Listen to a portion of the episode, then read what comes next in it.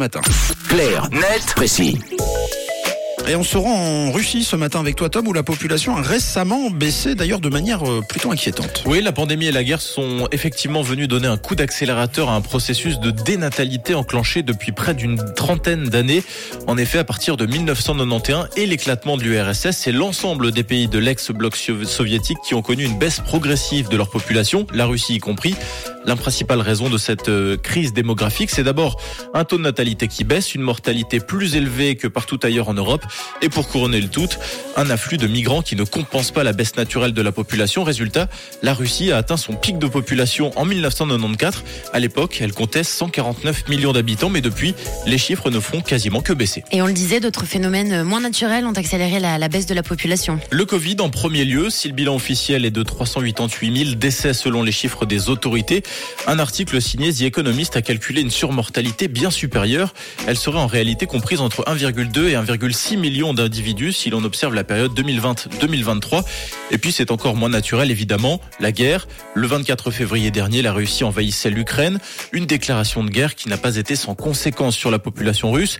Des décomptes réalisés par des agences de renseignement parlent de 200 000 soldats russes tués en une année sur les zones de combat. C'est sans compter les très nombreux habitants, jeunes en majorité, qui ont fui le pays pour ne pas être appelés à combattre. Tout cela contribue à faire baisser drastiquement le nombre d'habitants. L'article The Economist précise qu'en ajoutant les pertes de la guerre, les décès dus au Covid et la tendance démographique à la baisse, la Russie a perdu entre 1,9 et 2,8 millions d'individus ces trois dernières années. Et avec quelles conséquences? Avec des conséquences économiques, évidemment. Le géographe et économiste Joël Kutkin parle de spirale dans ses travaux. Il estime que la diminution de la population fait également baisser le taux d'innovation car le changement a tendance à venir des jeunes travailleurs et des entrepreneurs. heures. Et cette carence à l'innovation ne risque pas de s'arranger avec la guerre en Ukraine. Le site Corée rappelle que la Russie a perdu des dizaines de milliers de jeunes hautement spécialisés, notamment dans l'informatique et tout ce qui s'y rapporte, ceux-là même sur lesquels la Russie pouvait imaginer bâtir un avenir. L'avenir en matière d'innovation sera donc amputé de contributeurs, mais ce n'est pas tout. Vous vous en doutez, cette baisse progressive de la population a également des répercussions logiques sur l'espérance de vie. On estime qu'aujourd'hui, l'espérance de vie des Russes âgés de 15 ans est passée de 68 à 63 ans. C'est autant qu'en Haïti.